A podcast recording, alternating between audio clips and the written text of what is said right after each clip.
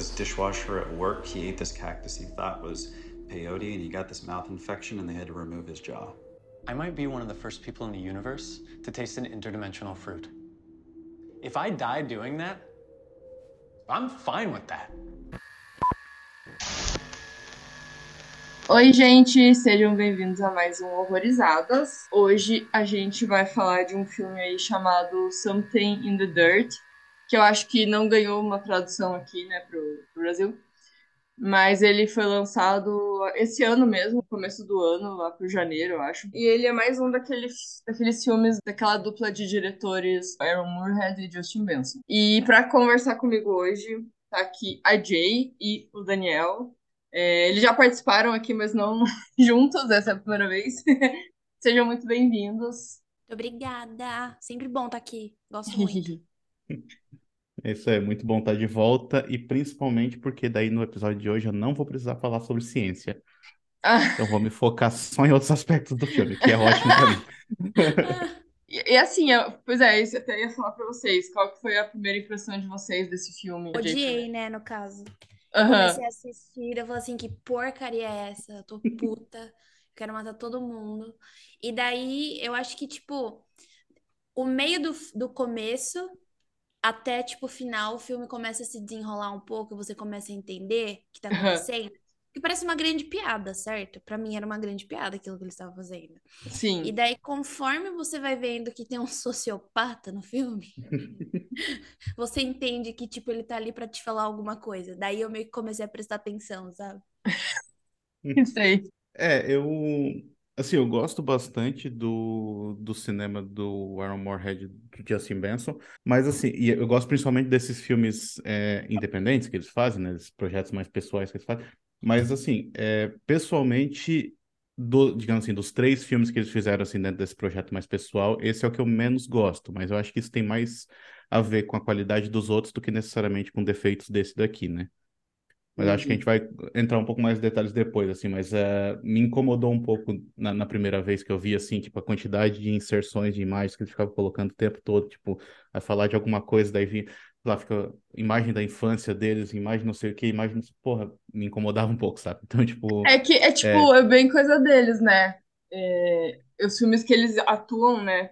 Eles dirigem e atuam. é, Porque ele tem alguns que eu- eles têm alguns que, não, que eles não atuam, né? Mas os que eles atuam, Sim. eles sempre colocam, né? Aham. achei um pouco exagerado, assim, daí me incomodava um pouco. E ainda me incomoda, mas é, é aquele negócio que, que a Jay falou, tipo, é acompanhar esses personagens, e assim, não é muito fácil acompanhar esses personagens, porque eles não são pessoas muito boas, assim, É. principalmente um deles. Então, tipo, é incômodo. Eu acho que esse- passou esse sentimento desde o início, então funcionou, né? Uhum. É, eu achei que fosse um, ar- um artifício mesmo de cinema pra você ficar incomodado, tipo, nossa, que, que rolê é esse? E eu acho que ele dá, ele já começa a te dar aquele saborzinho de que você vai odiar alguma coisa. Você já não começa gostando de- desse negócio, daí você depois não gosta de algum do perso- alguns personagens. E eu meio que eu Uhum. acho que já é uma introdução do que você vai sentir durante o filme, sabe? Pode Não. ser mesmo. O rolê é que, assim, você não gosta de alguns personagens, mas só tem dois no Então você não gosta Não, mas é que já Não, começa com aquela porra daquele som que fica, daquelas coisinhas que ficam se batendo lá do lado de fora. E eu vi esse, esse filme com fone de ouvido, então aquele som ficava o tempo todo no meu ouvido. cara. Nossa, Aquilo é mano. muito chato, cara. Entendi. É. Assim, eu gostei do filme, né? Ele, ele dá praticamente toda a atenção para esses dois personagens. Então, assim, ele tem muito diálogo, né? E só que ao mesmo tempo ele vai entrando em, em algo que você acaba ficando curioso pra saber onde é que vai dar, né? Eu fiquei assim, sabe? Tipo, tá, ok, eu não tô entendendo nada.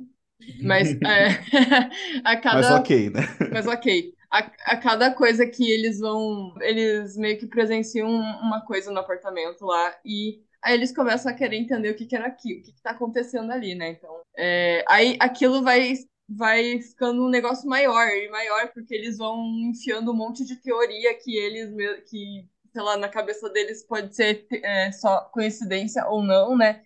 Então, é, enfim, eu, eu gostei disso, né? Porque, assim, o filme, é, falando a sinopse, assim, pra galera entender, né, basicamente ele é um documentário dentro de um documentário, só que ele não tem aquele formato, né, de, de falso documentário que a gente já comentou aqui em alguns episódios, ele em alguns momentos mostra tipo a investigação entre aspas, né, do que aconteceu. Então é, isso é legal também porque você sabe que alguém morreu logo no início, ela já fala tipo deu alguma merda, tá ligado?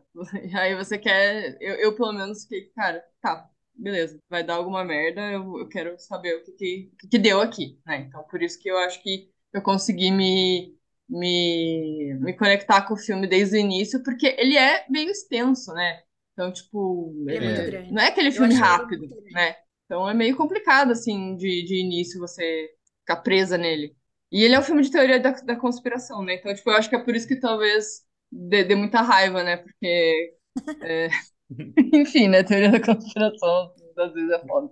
É, Mas eu tenho algumas Hum. teorias a respeito daquilo que a gente vê no filme, daquilo que é contado no filme e daquilo que, que aconteceu ou se é que aconteceu alguma coisa. Mas eu acho que isso a gente pode deixar para um pouco mais adiante na discussão, quando a gente já entrar mais a fundo no- nos spoilers e tal. A partir desse ponto, o episódio vai ter spoilers. Recomendo que você assista o filme antes de ouvir esse episódio.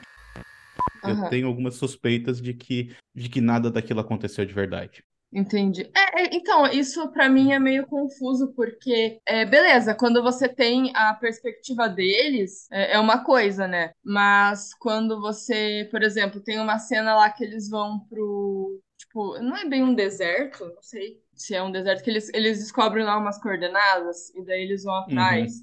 Uhum. E você tem a câmera vista de cima, assim, e mostrando aquele, aqueles triângulos lá, né? Então eu fiquei pensando assim, tipo, né, por que que eles mostrariam aquilo se não, não, não tá na, na visão deles, né? Não sei. É, isso é meio Mas eles falam de muita coisa que não cabe, né? Tipo, das teorias da conspiração, são muito, é muita coisa jogada, gente.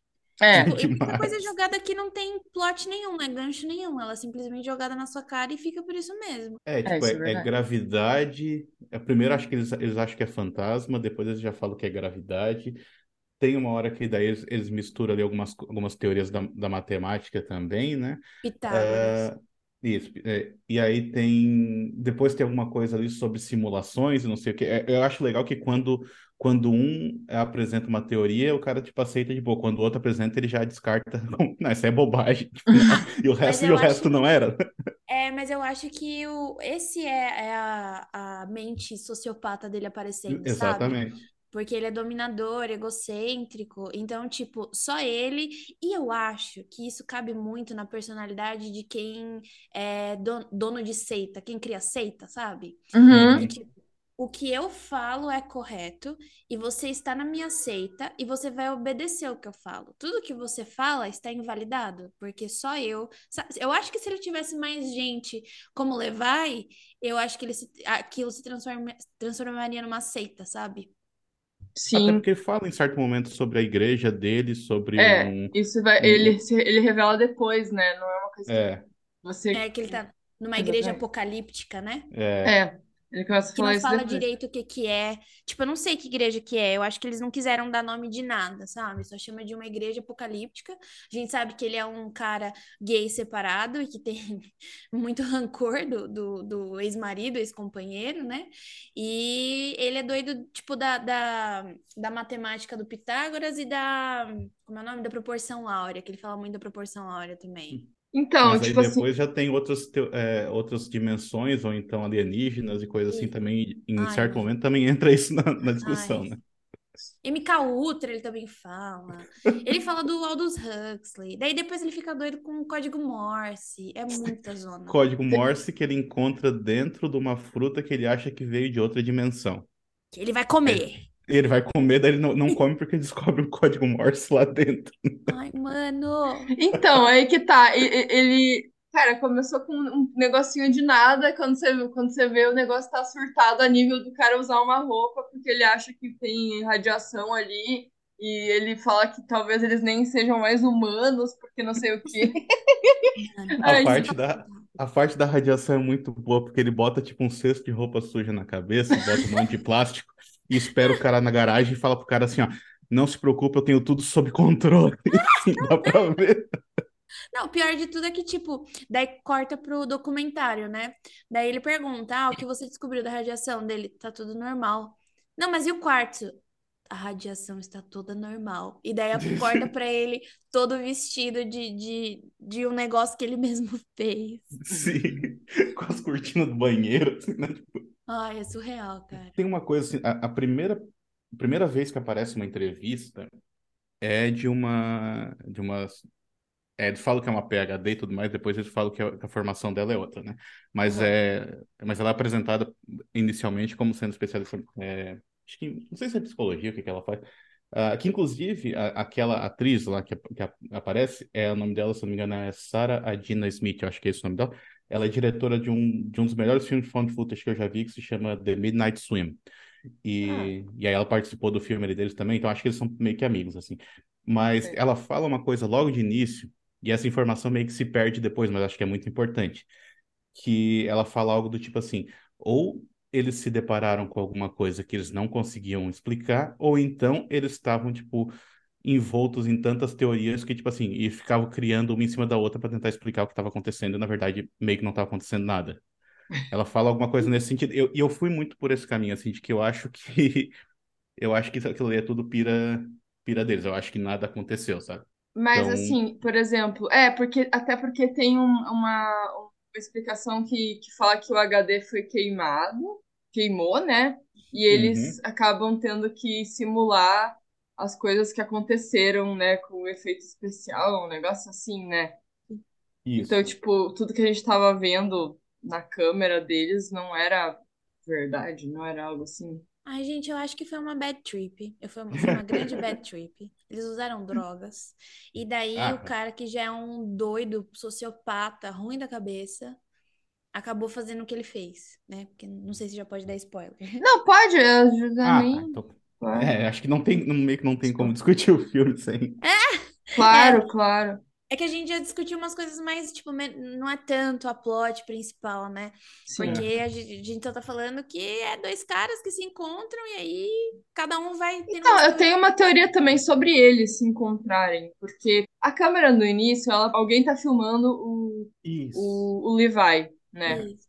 Dormindo, né? E ele acorda e ele já tá num quarto, ele tá naquele, naquele apartamento dele que já tem um monte de escrito na parede, tipo, como se, tipo, já tivesse acontecido alguma coisa ali. Eu vi, eu reparei ali, eu- e já tinha aquele cristal lá esquisito. E daí ele desce pra conversar com o John. E eles é, se conhecem ali, é, tipo, se cumprimentam ali e começam a conversar. Daí você começa a descobrir coisas sobre eles. E daí a câmera que tava filmando o Levi continua no apartamento dele, né? Filmando eles lá de Sim. cima. Isso me pareceu muito uma simulação de, de alguma coisa, tipo, como se os dois já se conhecessem, sabe? Estão fazendo um joguinho ali, tipo, como se eles, eles fossem o casal que terminaram. Não sei, eu fiquei com isso na cabeça, sabe? E quando eles vão, eles muito. fazem uma espécie de, de recriação daquela cena inicial. Tem em certo momento do filme eles fazem isso, dele acordando de novo, e daí tá o outro filmando ele enquanto ele acorda e tal. E o movimento que a câmera faz é mais ou menos o mesmo que desse que a gente vê no, no início, assim. Então, Uhum. então, aí eu vou entrar então na, na, na minha teoria, então, só para ver se vocês concordam ou não. Tá. Eu acho que, na verdade, é, não existe no filme uma separação entre, sei lá, o que é um documentário e a ficção. Eu acho que tudo que a gente vê é ficção. Eu acho que o filme ele engana a gente mostrando que, tipo assim, existem as cenas que estão acontecendo, digamos, naturalmente, e existem as cenas que estão acontecendo que, é, que eles estão filmando. E normalmente, quando eles estão filmando, existe uma diferença na imagem. A imagem é de uma qualidade diferente, porque o equipamento que eles estão usando é um equipamento de uma qualidade inferior. Então, tu vê que a imagem tá, tá diferente. E quando é, Sim. digamos, o filme, o filme real, digamos assim, é, é filmado numa qualidade melhor, assim, né? Tipo, uma qualidade mais profissional. Sim. Porém, a cena final é o é o cara ali, tipo, na porta, assim, tipo, meio que ensaiando o que que ele vai falar para meio que encerrar o filme e tal. E tu vê, assim, um, um monitor, tipo, um monitor da câmera, sabe? Tipo assim, então tu vê que tem uma câmera filmando ele e aquela imagem que a gente tá vendo no final seria a imagem, ah, teoricamente, a imagem da ficção, que é a imagem profissional, tá ligado? Só que ele tá interagindo com uma câmera que ele mostrou pra gente que tá naquele ambiente. Então, eu acho que tudo que a gente está vendo é ficção, que Uhum. nada do que a gente está vendo aconteceu. Porque, e isso tem uma relação muito grande com os outros filmes do, da dupla, que eu não sei se vocês viram, Mas, tipo, Hum. é, é o Resolution e o The Endless, né? Só- eu só vi o. Desses dois que você falou, eu só vi o The Endless. Esse é o o The Endless é com eles também, né? Tipo, isso.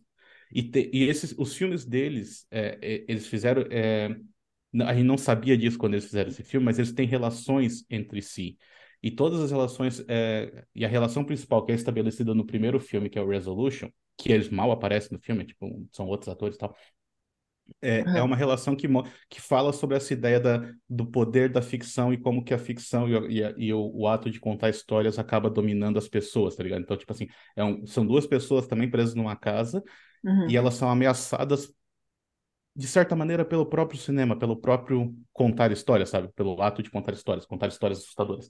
Ah, isso também se repete no The Endless, de certa maneira, e na minha opinião isso se repete aqui também, até porque eles fazem referências a esses filmes anteriores, esses símbolos que ele vê ali também aparecem no The Endless, tem uma cena que ele mostra, assim, um, que ele abre uma gaveta e tem uma fotografia dentro da gaveta, é a fotografia de um lago, esse lago é do The Endless, e tem umas outras coisas que eles fazem referência que é ao Resolution, então eu acho que está tudo inserido dentro de- desse meio, e todos esses filmes falam sobre ficção, na verdade. Eles não estão Uhum. falando sobre documentário, não estão falando sobre, sabe, eles estão falando sobre o ato de contar histórias.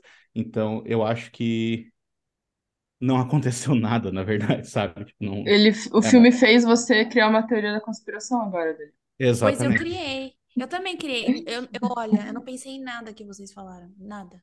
Não me veio nada disso da cabeça. Pra mim, Porque é ele dá- basicamente uma paranoia que virou Sim. um surto e que o cara, tipo. Sabe, é, é basicamente. Se repete muito em histórias de cultos mesmo, de seitas. Vem o cara que é extremamente inteligente, manja das coisas da matemática, porque aparentemente o John acho que foi um professor de matemática ou algo Foi, assim, né? é. Foi. Que, que, ah, e detalhe, ele foi um professor de matemática que ninguém gostava dele, os alunos não gostavam dele. Isso. E- Então, né? Então, ele se acha a última bolacha do pacote. Ele é, o tipo, ai, é, o meu companheiro me deixou, mas eu sou super- superior. Quando eu dava aula de matemática, eu entendo dos rolês da matemática, então eu sei mais do que você. O clássico da galera de exatas mesmo, sabe? Ai, porque fez exatas é superior a qualquer outra pessoa. É, então, ele mundo, cria. né? Ele entende o funcionamento do mundo, né? É, De uma maneira que as outras pessoas não entendem. É, e não só isso, né? Ele detém o conhecimento. Ele é o provedor do conhecimento. Então, tipo, o que você fala pra mim tá errado, porque eu sei. Isso Aham. é muito é, característico de pessoas que criam cultos. Eu adquiri essa, essa sabedoria e eu vou passar para os outros. Por favor, me ouçam. E quem for contra o que eu falo e acredito, vai se dar mal. Então, muitas seitas a gente vê que as pessoas que faziam parte dessa seita se deram mal, porque as pessoas começaram a ver que aquilo não estava certo, que aquilo estava errado, começaram a questionar, ou então começaram a sair daquele lugar, né?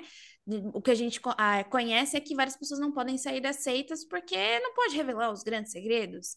Então, é, parece que em determinado momento Levi, que tem uma história muito. É que eu, eu literalmente comprei a história do filme, né? Porque a história do Levi é uma história muito sensível. No começo, a gente já meio que. Eu fiquei com um pouco de nojo dele, né? Porque o cara tava com, com a mulher lá, então ele era um, um sex offender, né? Então ele tava registrado como em Uhum, relação a abuso uhum. sexual, você já acha que aconteceu alguma coisa. Você já começa a não gostar do Levi, daí conforme vai construindo a narrativa dele, a gente vê que ele não tem uma vida muito legal, ele não soube aproveitar as oportunidades dele, teve problema com a irmã dele. Então a gente vê uma pessoa que é o quê? Suscetível a mentes mais dominadoras, certo? Porque é quando você tá literalmente é, no seu pior estado que você encontra alguém, um cara de uma seita que te diz umas abobrinhas e você começa a acreditar, que é nesse momento que você literalmente entra para uma seita, é um momento sensível da sua vida. E a gente sabe que o Levi, ele estava nesse momento sensível, muito sensível, por sinal. E ele tenta dialogar com o John e não existe esse diálogo, porque ele não é nada, ele não é ninguém pro John.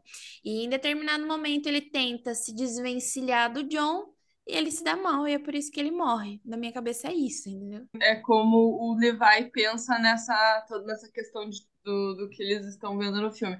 Eu, eu vi que os dois são bem diferentes. O John, ele vai para uma Ele viaja muito mais na, na teoria, nas teorias que ele, que ele fala ali, e o Levi, ele não vai tanto para isso, assim, ele Isso. tem um, um lado mais pé no chão nisso tudo.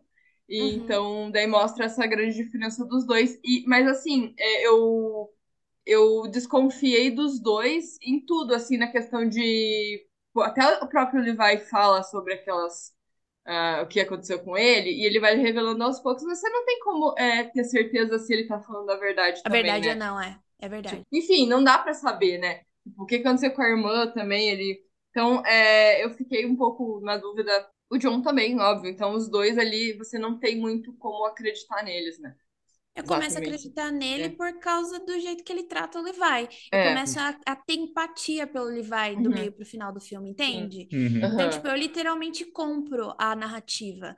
Porque como é que o cara tá tentando falar o que aconteceu ou não e tá sendo tratado como lixo? Mesmo sendo verdade ou não, entendeu? Sim. Então, tipo, meu ódio é tão grande pelo John que eu compro o que o Levi diz. Se fosse pra escolher um lado. É assim, é, mas o que, que você acha que aconteceu com o Levi? Tipo, porque é, tem. é, é, beleza, ele, óbvio, ele morre, mas é, dá a impressão que ele caiu de algum lugar, né? Não sei. Tipo, Eu não acho que ele caiu. Hum, mas não tem. Eu não sei se, se ele fala alguma coisa de. É, que não, é que não dizem no filme também, tipo, o que, que aconteceu com ele necessariamente, né? Tipo, na, na autópsia, né? Assim, pra saber, tipo, que do que que ele Não, a morreu, única né? informação que tu tem que ele morreu é, tipo, são de duas entrevistas que a, a primeira lá da, daquela psicóloga assim que fala, ah, teve um cara que morreu, e depois no final o, o é o John, né? O John, fala É, também é, é, o John E a gente falou. tem uma imagem tipo do, do corpo Só que tipo assim, imagens a gente tem pelo durante o filme todo, assim, tipo, então. é esse tipo de inserção de, de imagem. Então não é realmente não tem como Até as, im- as imagens não são confiáveis. Deter- Exatamente. Entendeu? Tipo, as imagens que são inseridas também não são confiáveis. Não Quem são, é essa exatamente. criança que tá aparecendo? É realmente o Levi? É realmente o John? É realmente a irmã dele? Então, tipo, a gente não sabe. Então, eu acho que, tipo, esse filme é uma espécie de. Olha, estamos aqui contando uma história. Ela pode ser interpretada de vários, vários modos. Eu, no caso, comprei a narrativa. Vocês não, vocês já estão ali como tipo, olha, esse narrador ele não é confiável, a imagem não é confiável. A gente está tratando, vocês que já viram os outros filmes, estão trazendo o que eles, os artifícios que eles já usaram para explicar esse filme também. Daí eu que só vi esse filme, eu literalmente comprei a narrativa assim, bom, já que estou aqui quase duas horas e meia, vamos ver que, que palhaçada é essa que tá acontecendo. Porque no começo é um filme cômico, né? Ele, Sim. ele tem uma hora que ele tá falando do, do X-Files e fala do. Ao invés de falar Dana Scully, fala que é o Fox Scully e a Dana Mulder. Mano, eu rachei o bico, literalmente. Daí eu falei assim, mas o que, que, que a Isa me deu pra assistir? O que, que é isso? E daí vai ficando muito pesado.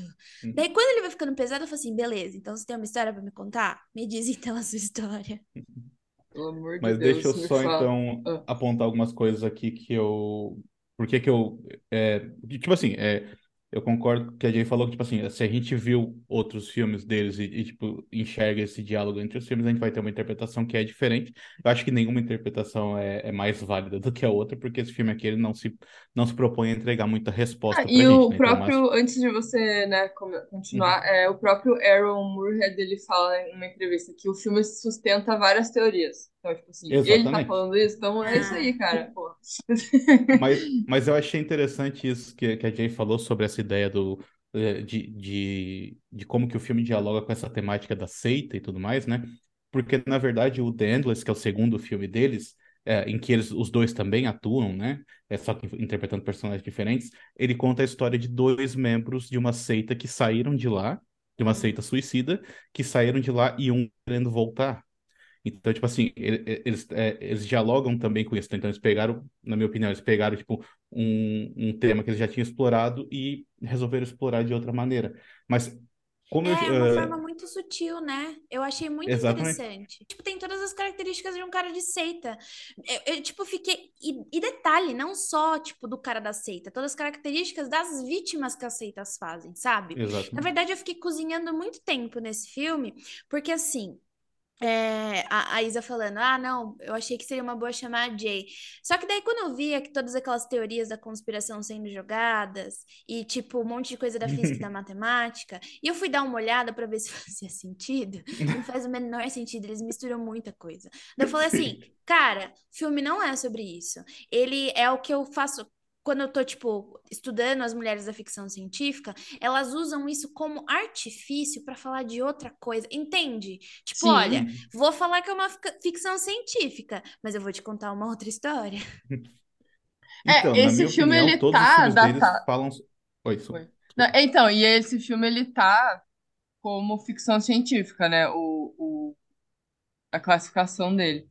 Mas é bem isso, é so- não é sobre isso necessariamente, né? Ele enfia um monte de coisa ali, mas, enfim. Eu acho que os filmes deles é, são. Tipo assim, os filmes mais pessoais dele são todos sobre cinema mesmo. Tipo, eles estão falando sobre o ato de contar a história. Por isso que eu fui por esse caminho, né? Mas tem alguns detalhes que o filme larga de vez em quando, que daí.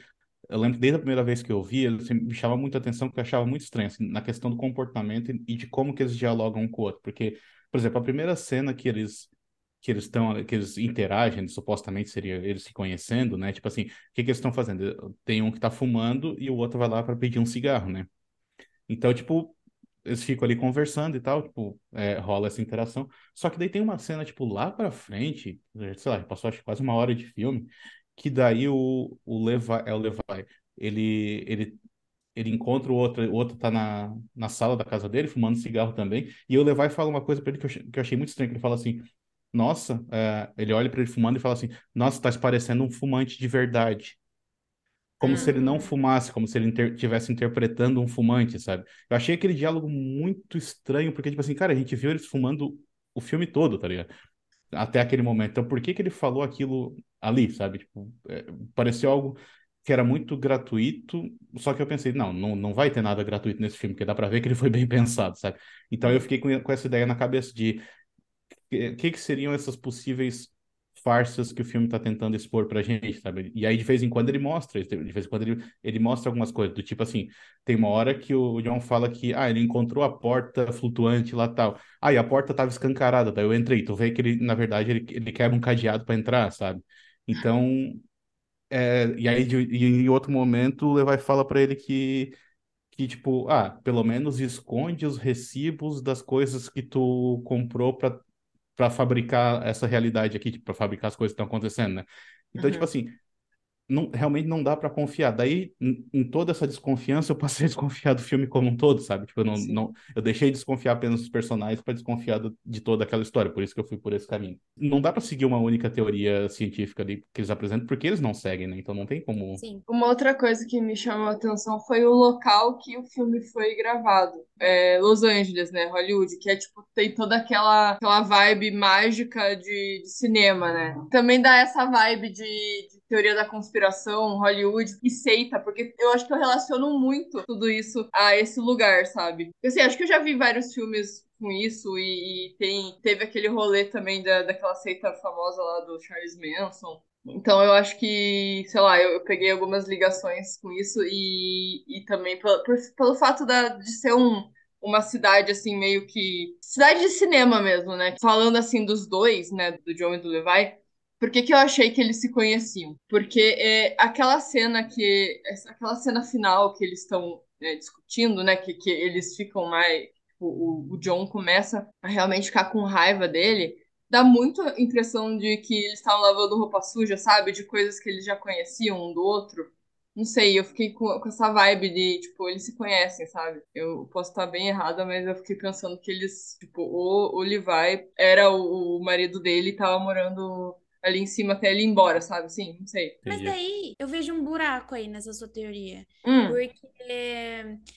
Então, por que que quando eles se conhecem, a primeira coisa que o John fala é sobre o cara que, que separou dele? Pra mim, o que não Aham. cola desse começo é quando você. A primeira cena que é dele deitado num lugar sujo é aquela camisa com sangue. é, tem uma camisa com sangue ali, né? Eu não sei o que aconteceu. Tipo, pra mim, você falando, ah, eles já se conheciam. Eu acho que não, porque literalmente apresenta os dois se conhecendo e eles já fala literalmente sobre o marido que abandonou ele e quanto tempo que ele tá morando ali. Quer dizer, não sei se abandonou, mas que separaram, entendeu? Eu acho que abandonou porque ele é chato pra É. cacete. É, eu acho que é só, tipo, uma. aquela- Sabe assim, aquele joguinho de. Não sei, tipo, um joguinho deles, assim. tipo, Eu não sei. Eu fiquei com isso na cabeça por causa daquela parte, aquela. Enfim, não sei. Pode ser viagem minha, mas eu achei muito os dois, assim, lavando também, assim, suja, assim. Quando Sim. chega naquela cena final, a gente não sabe. Eu, pelo menos eu não sei dizer exatamente quanto tempo que se passou desde o momento em que eles se conheceram até aquela cena final, mas passou bastante Ah, tempo, então. Não, não passou mu- muito tempo, não. Eu, eu Não? fiz essa contagem de tempo. E essa contagem Hum. de tempo ela é muito sutil no filme. É, passa é, outubro, chega em É. novembro. Outubro porque é Halloween. Eles se conhecem antes de outubro. Antes de Daí outubro, vem né? Halloween, porque ele entrega os doces. Ele até fala: Nossa, que estranho você entregar maçãs ao invés É. de doces Isso, isso. E depois a gente vê o Natal, porque ele tá vestido com um gorrinho em determinado momento tocando aquele violão, ele tá de gorro de Natal, então é Sim. Natal. E já pro final a gente ouve, que é quando o, a gente vê a cena do Levi sendo levitando, a cena do Levi Levitando. levitando. Esse É, nome tem um propósito. É, então. É, é, explosi- explosivos não, é, Fogos fogos de de Fogos de artifício. artifício, né? É, já é final do ano. Então, pra mim, foi um- uma diferença. Uma, meses ali de É. outubro, quer dizer, antes de outubro até o final do ano. Então, Sim, mas e meses eu- de convivência com o João é bastante tempo. Já, já Pego, dá tempo de odiar ele. É, então, eu gostei disso no filme, de você, tipo, deles colocarem essas datas comemorativas pra gente ter uma noção de tempo, né? Porque muito bom, muito é bom. tudo muito igual ali. Então você realmente não sabe, se não tivesse, né, esses marcos, assim, você não ia saber quanto tempo eles estavam ali, né? E eu também não sei se importaria muito, né? Tipo, eu acho que eles colocaram ali pra dar uma, fazer uma marcação assim, mas assim, tipo, pouco importa. Eu acho que o que tava acontecendo ali, eu acho que isso não, não, não ia é, mudar nada, né? Saber se isso aconteceu em, em uma questão de uma semana, sei lá, um mês. É, eu acho que eles só queriam que terminasse no Réveillon, pra ter as cenas dos fogos de artifício e tal. porque faz sentido, né? Sim, Mas tem uma coisa que tu falou a respeito. Eu não sei, é, eu não, não pesquisei isso a fundo, mas se eu não me engano, tu falou a respeito do, de Los Angeles, do local onde se passa. Se eu não me engano, ele, é, um dos dois mora naquele apartamento. Não no apartamento todo fodido, no outro, né? Eu não sei. entendi. Eu não, eu não sei se é os dois que moram ou se é, ou se é um deles, porque eu lembro que quando eles estavam dando entrevista para para divulgação do filme, eles davam entrevista de dentro do apartamento. Eles falavam que, né, inclusive, foi gravado ali. É, e também porque, assim, foi um filme feito, se não me engano, durante a pandemia, né? Então, também Uhum. é, é um dos motivos de não ter muitos personagens, ser só os dois ali. Se eles moram junto, faz, faz todo sentido que seja só os dois o filme todo também. É, foi um filme muito barato, né? Eles não, não tinham dinheiro para fazer, eles fizeram meio que por conta mesmo. Eu achei até engraçado porque, assim, o Justin e o Aaron, eles já fizeram um filme grande, né? Então, será que não deu dinheiro aquele outro filme que eles fizeram lá com, com aqueles atores que eu conheço? Não, eles fizeram é, Não, o eles- Synchronic, é, mas recentemente eles fizeram outro também, não fizeram? Não. Não, acho que ele... Eu, eu li que eles não, e eles estão fizeram a produzindo uma série série da- do Loki, né? É, eles fizeram a série do Loki Fizeram também, né? série Acho que eles dirigiram algumas coisas. É, Sério? É, é, eles sabia. dirigiram episódio. Ah, não, e do Loki do daquele outro também, acho que o Cavaleiro da Lua, se eu não me engano. é verdade. Eu É. achei que eles não faziam coisas mainstream, não. Porque eles fazem. Olha, eu particularmente amo esse- esses filmes de low budget, sabe? Eu Aham. prefiro bastante. É, eu gosto muito da fase do Yorgos Lanthimos, quando, tipo, não são produções, assim, mais baratas, mas são produções bem simples, sabe? Sim, Quando ele É. gosta muito de Dente Canino. É óbvio que ele quis Nossa, colocar o pezinho dele no, em Hollywood quando ele fez, tipo, é, Lobster, né? Quando fez a favorita. Não acho que tenha decaído, não, o, o que ele fez, só ficou um pouco mais sof- sofisticado. Fica diferente, né? Fica um E outro é, fica estilo. dife- Isso, fica diferente. Mas pra mim, Dente Canino é um bagulho tão simples e que fode sua cabeça, sabe? é. É, então eu, eu gosto muito desses filmes que, tipo, cara, a gente quer fazer um negócio aí, quer contar uma história pra vocês, a gente não quer usar muito dinheiro e sai assim, um- uma pérola. É. É. muito melhor do que você ver um filme, por exemplo, é, recentemente eu vi aquele, eu não tinha assistido nenhum Evil Dead, né? Daí eu fui assistir esse Evil Dead novo. Eu fico um pouco, eu fico bem desconfortável quando falam, ah, é porque você não assistiu os outros e por isso que você não entendeu porque tem uma massa disforme com mãos e pés saindo andando. Que pra Nossa, mim eu, aquilo. eu assisti os outros e não sei por que que tem aquilo lá, mas É, dizem que, tipo, o negócio da serra elétrica, alguma coisa assim, Ah, a pode ser. É, daí eu falo assim, mano, assim, ó. Quando você faz. Pra mim, Evil Dead não são sequências. São filmes que tem um, dois e três. Então, não necessariamente precisa ser a mesma história, certo? Sim, Quando sim. você coloca elementos do universo, eu entendo. Agora, aquele negócio ser importante pra você entender o filme, eu tô o quê? Assistindo Marvel, cacete? É, É, por isso, que eu desisti da Marvel também, porque não É, dá, o né? Daniel, ele tá falando de, tipo, elementos que os é, diretores já usaram. Então serve pra enriquecer. Poxa, olha que legal, que o, o Yorgos também faz isso, né? Só Uhum. que, tipo, Uhum. você não precisa de muita coisa pra isso, né?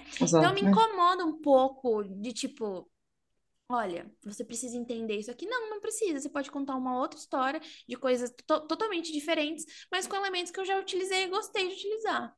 Sim, com Com certeza. certeza. Porque senão o filme vai ter que vir com manual de instruções, né? Daí, tipo, Né? porra, ninguém quer isso. Como eu disse, é, eu tô, é, eu tô, na verdade, justificando a minha interpretação do filme, mas, tipo, é, cada um aqui tá tendo uma interpretação diferente e é justamente, por, tipo assim, eu acho que essa é a proposta do filme mesmo, né? Então, tipo, porque não tem uma resposta assim. É diferente daque- daquele filme Mãe, lá do, da Ariana Aronofsky, lá, né? Tipo, Hum. Começa bem estranho, daí daqui a pouco tu fala, ah, tá, é uma analogia ali a, a Bíblia e a, e a vida de, né, tipo, e a, e a Deus e a mãe natureza e tudo mais.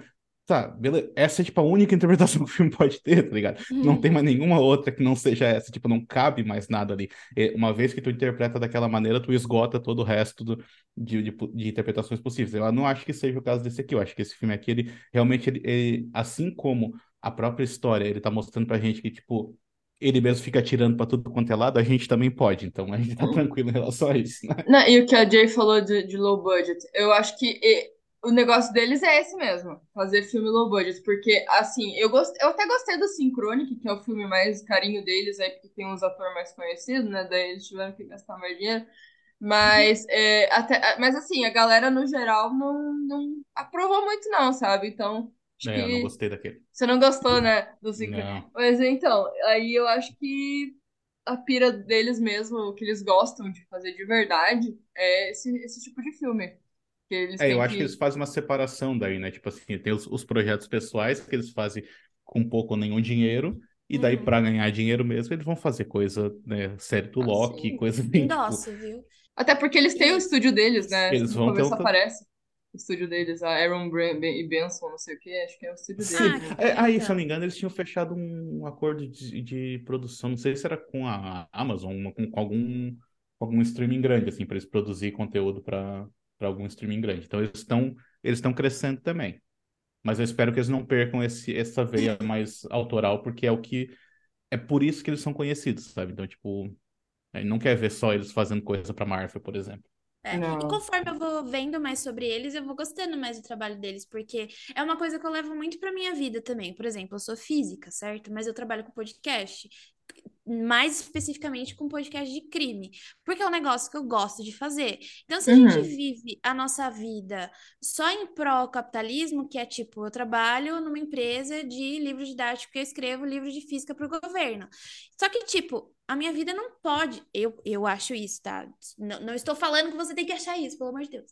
Mas eu acho que eu não consigo viver a minha vida só em volta disso. Eu sou muito mais do que a minha profissão, né? Então, eles estão trabalhando, por mais que eles precisam, precisem de dinheiro, todo mundo precisa, todo mundo precisa comer. Então, você às vezes precisa traba trabalhar num lugar que você não curte muito, porque você precisa sobreviver.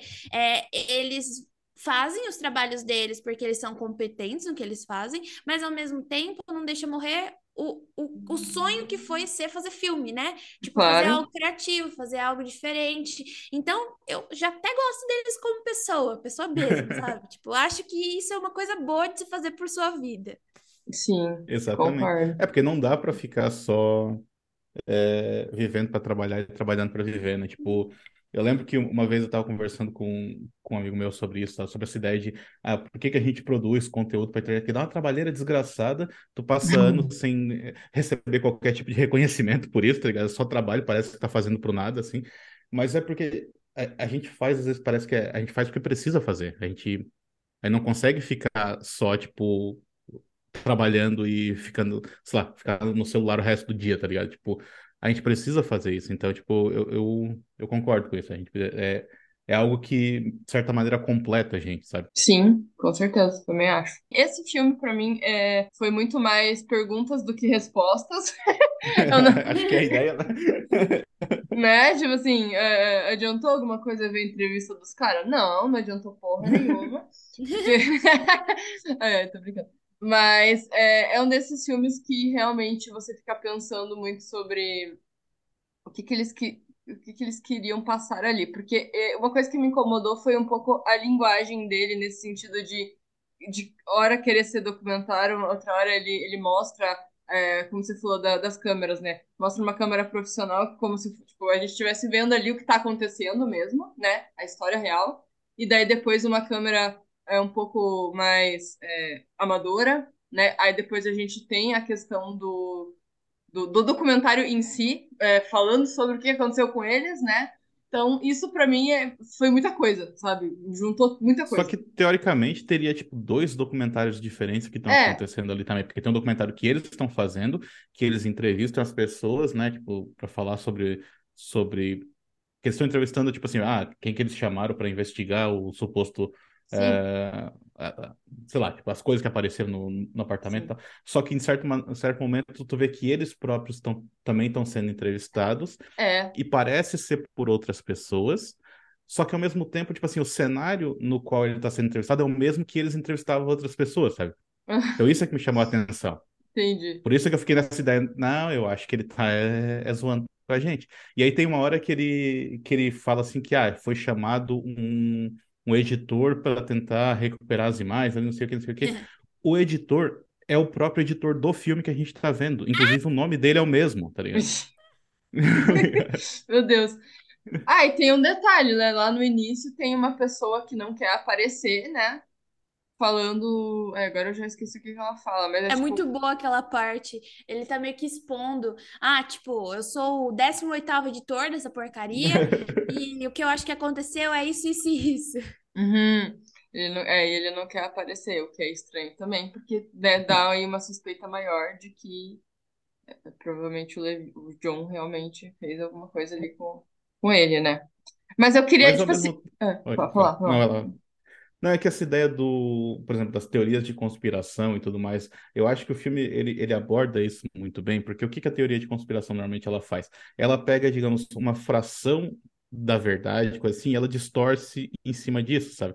Então, é, basicamente o que esse filme tá, fa- faz o filme todo é isso, tipo assim, ele usa, ah, vou usar o formato do documentário, que é, né, entendido como sendo algo mais verdadeiro do que a ficção. Então a gente né, para as pessoas tendem a acreditar mais. Ao mesmo tempo, ele traz, por exemplo, ah, eu vou, vou apresentar uma teoria científica, que é o que a Jay falou, né? Vou, vou apresentar uma teoria da matemática, alguma coisa assim, e ele apresenta. E aí, para quem não conhece a teoria, parece que tudo que ele vai falar dali para frente é verdade, porque ele apresentou a teoria pra gente que a gente não conhecia, E ele e daí, falou, tipo assim, ah, e ele falou com muito, muita é, ele propriedade. fala, né? ele fala com Esse é o segredo, você falar com propriedade as coisas, todo mundo acredita. Exatamente. As pessoas acreditam em tudo, em qualquer merda que tu fala, tá? Então, Basta um homem basicamente, branco, basta um É, homem branco, tem isso. relativamente bonito, falando algo com propriedade. Acabou, as pessoas vão. Acabou. Quebrou tudo.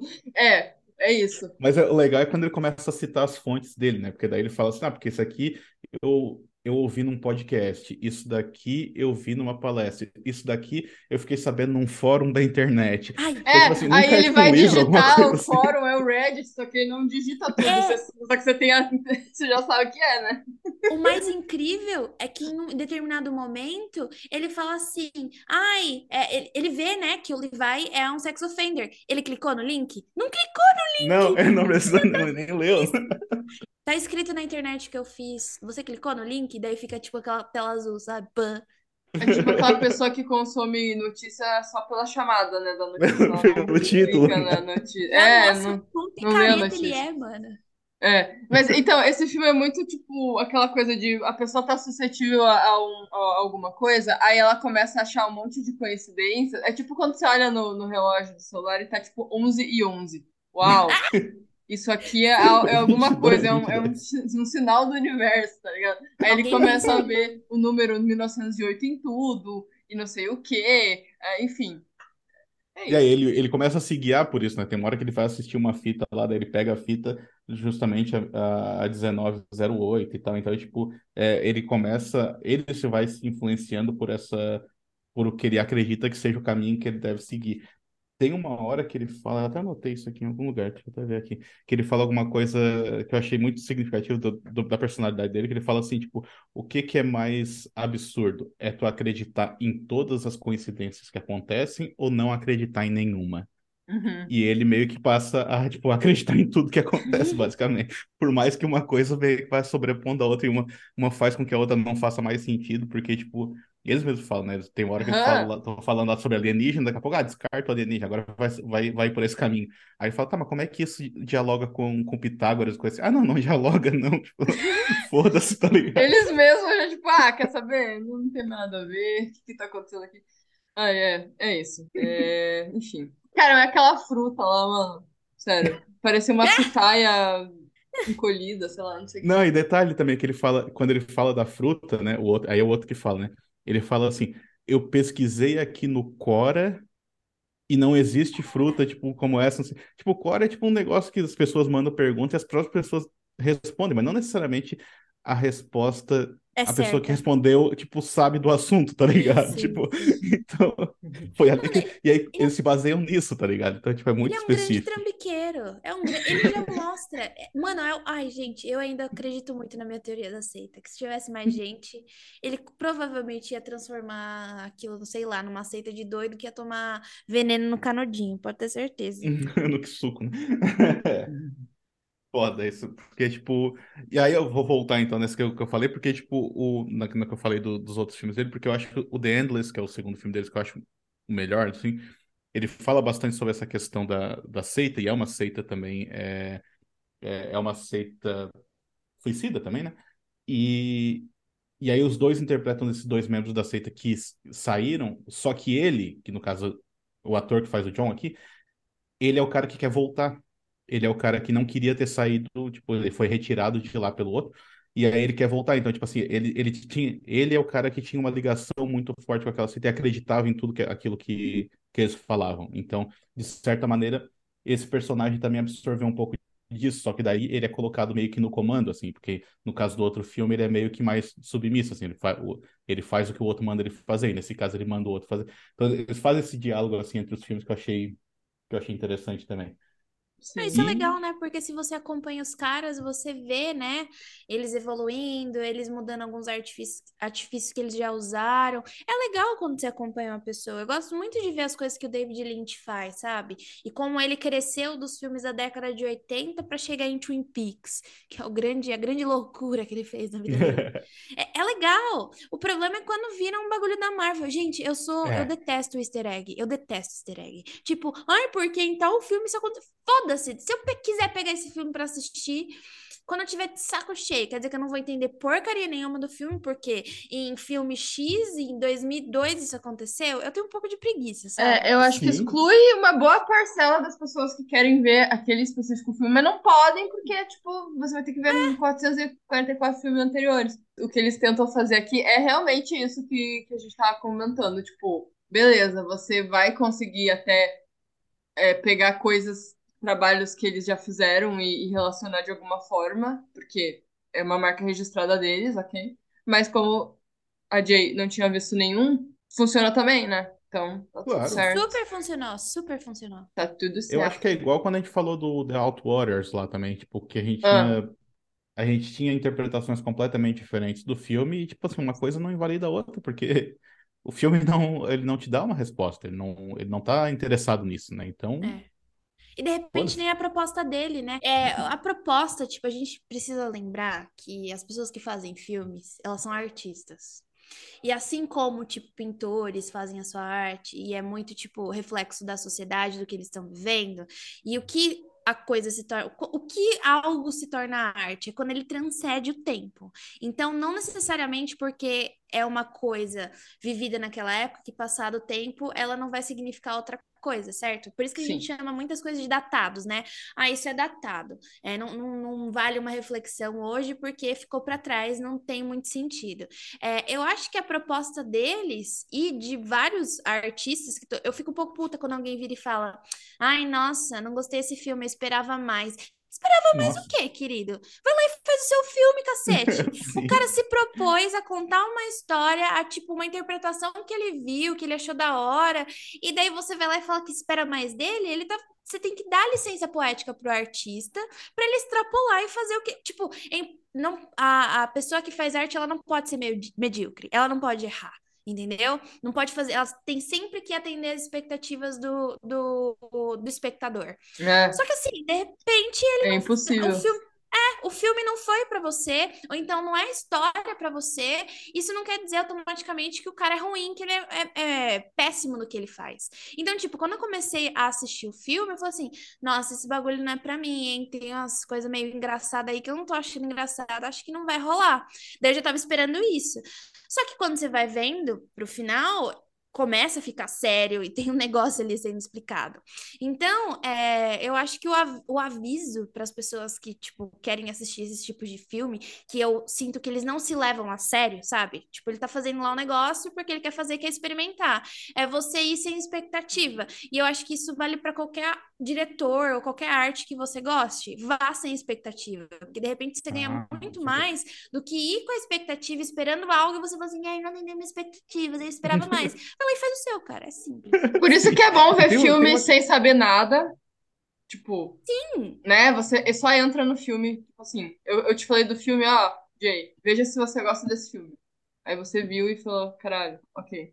Né, E uma coisa também que, que a gente falar. comentou que cada um, por exemplo, você, Jay, falou que não tinha visto nada do alguma interpretação que eu dei e você não tinha entendido. Desse jeito, você entendeu de Não. outro. Eu também foi assim no, seu- no caso que quando você falou pra mim que tinha acontecido um crime ali, eu falei, pera lá, sério? Eu não tô entendendo isso como um crime. Eu achei que tinha acontecido alguma coisa com o cara de outro jeito. Mas assim, é muito do que tipo, você falou. Você fala sobre true crime, então, tipo, vai estar um pouco na sua cabeça isso. Tipo, de você Uhum. ver isso de outra. Desse jeito que você falou, assim, tipo, ah, aconteceu um crime aqui. Eu não tinha. Tipo, a primeira vez que eu vi, eu não absorvi isso. Tipo, o cara, pra mim, ele tinha morrido Uhum. tinha caído de algum lugar mesmo, assim, sei lá, aconteceu alguma coisa sobrenatural mesmo, tá ligado? Sei lá, pô. Então isso é muito doido. Isso é muito legal, né? Porque isso mostra o quanto eles fizeram arte. Isso, isso se chama arte. Você parar, pensar. Mano, eu fiquei digerindo esse filme, de verdade.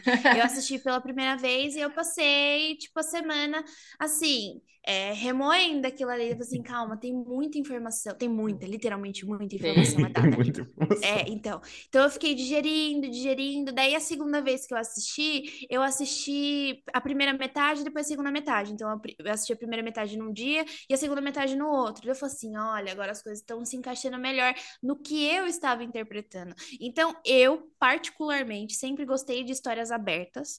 Que eu Uhum. acho que esse, eu acho que esse filme, ele não tem um desfecho certinho, né? O cara morreu, mas o que aconteceu com ele? O que, que, que que foi aquele final? Eu acho que finais abertos são excelentes pra gente poder especular e, tipo, sei lá, sentar na mesa de bar e discutir, entendeu? Que eu acho que é sobre isso a arte. Agora, se você quer um bagulho fechadinho, sei lá, não sei o que você tá fazendo da sua vida.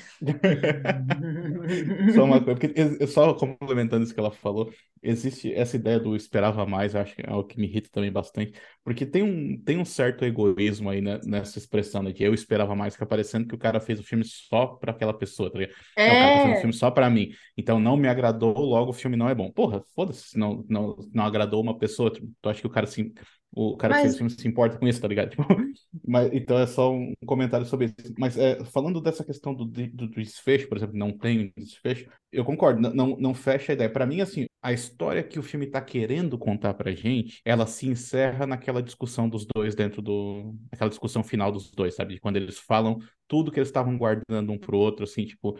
De tudo que eles estavam sentindo ao longo do filme, principalmente quando o Levi fala tudo que ele estava segurando ao longo do filme todo e, e ele joga tudo na cara. E aí fica os dois curtindo, e, aquela câmera assim, bem próxima do rosto um do outro, assim, tipo, um momento bem sincero e bem forte também, bem, bem potente. Aquela. Então, pra mim, aquilo, ali é onde era naquele ponto que o filme queria chegar. Para mim, Uhum. o que acontece depois dali não faz mais diferença, sabe? Porque, tipo, foda-se.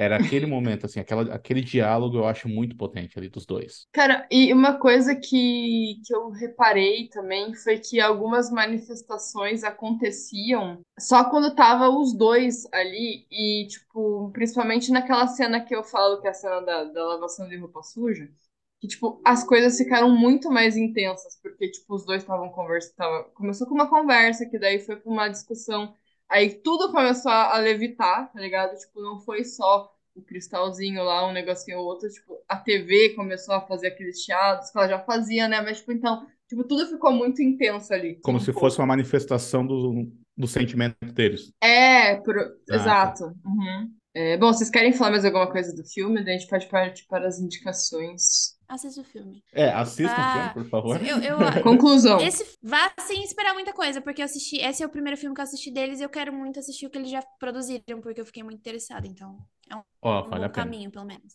Bom, é, eu acho que dá pra deixar a indicação do The Endless, então, um dos, porque, tipo, É. é- ele não tem uma ligação com esse, mas dá pra você, enfim, é, entender um pouco mais, assim, o que que eles fazem com essa... Que eles têm essa, essa linguagem muito de co- colocar coisas pessoais mesmo no filme. Ele consegue dar, tipo, um contexto pra essas imagens, né? Tipo, porque é muito legal como eles conseguem juntar com o filme imagens da vida, da vida deles, né? Isso eu acho muito Uhum. legal. Sei lá, eles crianças fazendo alguma coisa, aí eles colocam no filme, ah, porque quando eu era criança eu queria não sei o quê. Então, tipo, aquelas imagens são reais mesmo, eu acho muito legal. E eles fazem isso no The Endless também. Eu vou então para um caminho um pouquinho diferente. Eu vou indicar um filme chamado The Battery, que é um filme de 2012, que foi escrito, dirigido e estrelado pelo Jeremy Gardner. O Jeremy Gardner, assim como o, o Aaron, Aaron Moorhead e o Justin Benson, ele também é esse cara que faz esses filmes independentes, sem dinheiro, mas com bastante personalidade, sabe? E o, o The Battery é o primeiro, se não me engano, é o primeiro dele. É um filme que ele fez com tipo 10 mil dólares, uma coisa assim, uma longa-metragem. E ele tem, ele tem uma, uma estética similar, assim, primeiro porque por causa dessa questão da, da falta de dinheiro mesmo, né? Que não tem como fazer, não tem como ter muitos personagens, nada disso. Então, ele basicamente ele é um filme de zumbi que acompanha dois, ah, dois personagens que sobrevivem ao, ao apocalipse zumbi, né? E eles estão, tipo, meio que vagando pelo, pelo interior dos Estados Unidos e tal. E aí ele tem uma característica que eu acho que se assemelha muito a esse filme que a gente está discutindo aqui, que é a ideia de que são dois personagens que estão juntos por conveniência e não porque eles realmente queriam estar juntos. Porque são dois personagens que se odeiam, mas eles precisam estar juntos, no caso, porque por uma questão de sobrevivência mesmo. E eu acho Uhum. que nesse caso aqui do the Dark também tem muito disso, né? Eles só estão juntos porque, tipo assim, ah, coincidiu que aquilo que tá acontecendo tá acontecendo no apartamento do cara, então, tipo, né? Mas que o John meio que não queria estar ali também e o e ao mesmo tempo o Levi parece que também não queria que o John estivesse ali. Então, tipo, tem esse sentimento que, que o filme passa.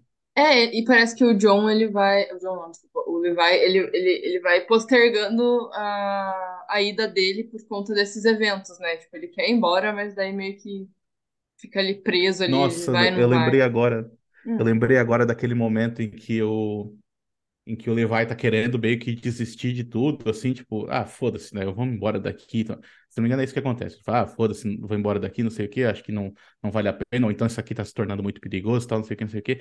E aí o John fala pra ele assim: Ah, eu pensei melhor naquela ideia, naquela tua ideia do título pro documentário, eu acho que a gente deveria usar o título que tu sugeriu mesmo. Que é Uhum. pra dar aquela agradada no cara pro cara continuar mais tempo. É uma puta de uma manipulação que ele Ah, faz ali. Porra, dá- Verdade. tu, tu fica com ódio daquele Sim, cara. demais. Puta que pariu. Aham. Jason, não não precisa indicar nenhum, porque eu esqueci de de falar isso, porque eu, eu Ah, eu esqueço. posso indicar. Se você Não, já- tiver, não sei se Já você. tem um na minha cabeça que Oba, me então deixou beleza. ruim da cabeça também. É, se chama Soft and Quiet, da Beth de Carvalho. É, não vou falar muita coisa dele porque é legal você assistir sem saber. É uma é, professora de ensino fundamental que tá com uma tortinha e vem encontrar as amigas. Isso. Aí quando você vê a porta, você cai pra trás. E detalhe, o filme é lindo, né? Ele é muito bem filmado, gente. É tudo em plano sequência, muito bem executado. Lindíssimo o jeito que ela filma. Gostei bastante. Eu acho que é o primeiro filme dela, se não me engano, né? Acho que é o primeiro É, longa vale dela. muito a pena, mas se prepara pro soco. Pro soco assim, vai vir forte. É incomum, É, né? é, é um soco atrás do outro, né? Sabe, é, é assim, eu adorei o filme, mas é aquele tipo de filme que eu acho que eu não veria de novo, sabe? Nem fudendo. Né? É tipo, Mas ele eu- é assim, é aquela categoria de filme que você assiste uma vez, adora, mas assim, gosta porque é um filme bom, não porque necessariamente você gostou do que você viu ali, né? Aquelas coisas, mas É. é, não vou E ver ele é não muito corajoso. né? É, O Soft and Quiet é um que eu acho que deveria ser exibido nas escolas, na verdade, porque ele é bem. Verdade, né? inclu- Ele é bem didático, inclusive, no que ele. Uhum. Na, te- na temática, na maneira como ele aborda aquela temática. Ele, ele tem um potencial educativo muito grande. É só falado e mostrado por cima, sabe? Então, gente, é, esse foi o episódio de hoje. Espero que vocês tenham gostado. E assim, eu quero deixar aí um espaço para vocês falarem um pouco de vocês, né? quem ainda não conhece, né? Trabalho de vocês e tal. O Jay, se quiser começar a falar um pouquinho mais sobre você, porque eu não no começo Claro. eu acabei não apresentando muito, sim, mas Não, vai pro final. Eu sou a Jay Carrillo, eu tô lá no Mundo Freak Confidencial, geralmente tô falando de crimes, ou então de alienígenas, ou, ou então tipo de cultura pop. eu- eu- esses tempos estão me colocando em qualquer lugar, quase. Mas tô sempre lá, eu trabalho pra eles também, eu escrevo pauta pra eles, tudo que é escrito do Mundo Freak sou eu. E também tenho Criminologia, que já tá- estamos aí na terceira temporada. Então vai sair, é um podcast de crimes reais, vamos aparecer aí. E caso vocês queiram me seguir nas redes sociais, tá lá como Jean Grey, J-Y-N, é, G-R-E-Y. Tô no Twitter e no Instagram. E muito obrigada por ter me convidado, viu, Isa? Amo, amo demais estar aqui com vocês. Ai, demorei pra chamar de novo, né? Culpa minha, mas aqui é foda. Às vezes eu tô, tô meio atrasada, tô fazendo menos episódios, mas adoro quando você participa. É muita coisa pra fazer. Adoro Muita muito. coisa pra fazer. É, obrigada por ter aceitado. Daniel, também fala aí um pouquinho de você, que ainda não, não conhece. Você já é figurinha carimbada aqui, mas vai. É, que, né? Então, com certa fala. frequência. É. E quando eu não tô aqui, a Isa tá participando do meu podcast, que é o É Sete isso. Marte. Então eu convido o povo a, a- escutar também o Sete Marte. Tá um pouco parado agora, mas vai voltar. Tem o canal no YouTube também, que é o Sete Marte. Ahn, Twitter, Instagram e Facebook também, tudo Sete Marte. Então dá pra me encontrar por lá. O, o YouTube é o que tá mais eh, movimentado ultimamente, mas eu quero voltar também a publicar texto no blog e a publicar podcast também. Então acompanhe Show. por lá. Bom, eu vou deixar tudo aqui para vocês seguirem, sigam eles lá. E obrigada, gente, por terem participado. Obrigada, galera que ouviu até aqui. E é isso. Até a próxima. Tchau, tchau. Tchau, tchau. Tchau.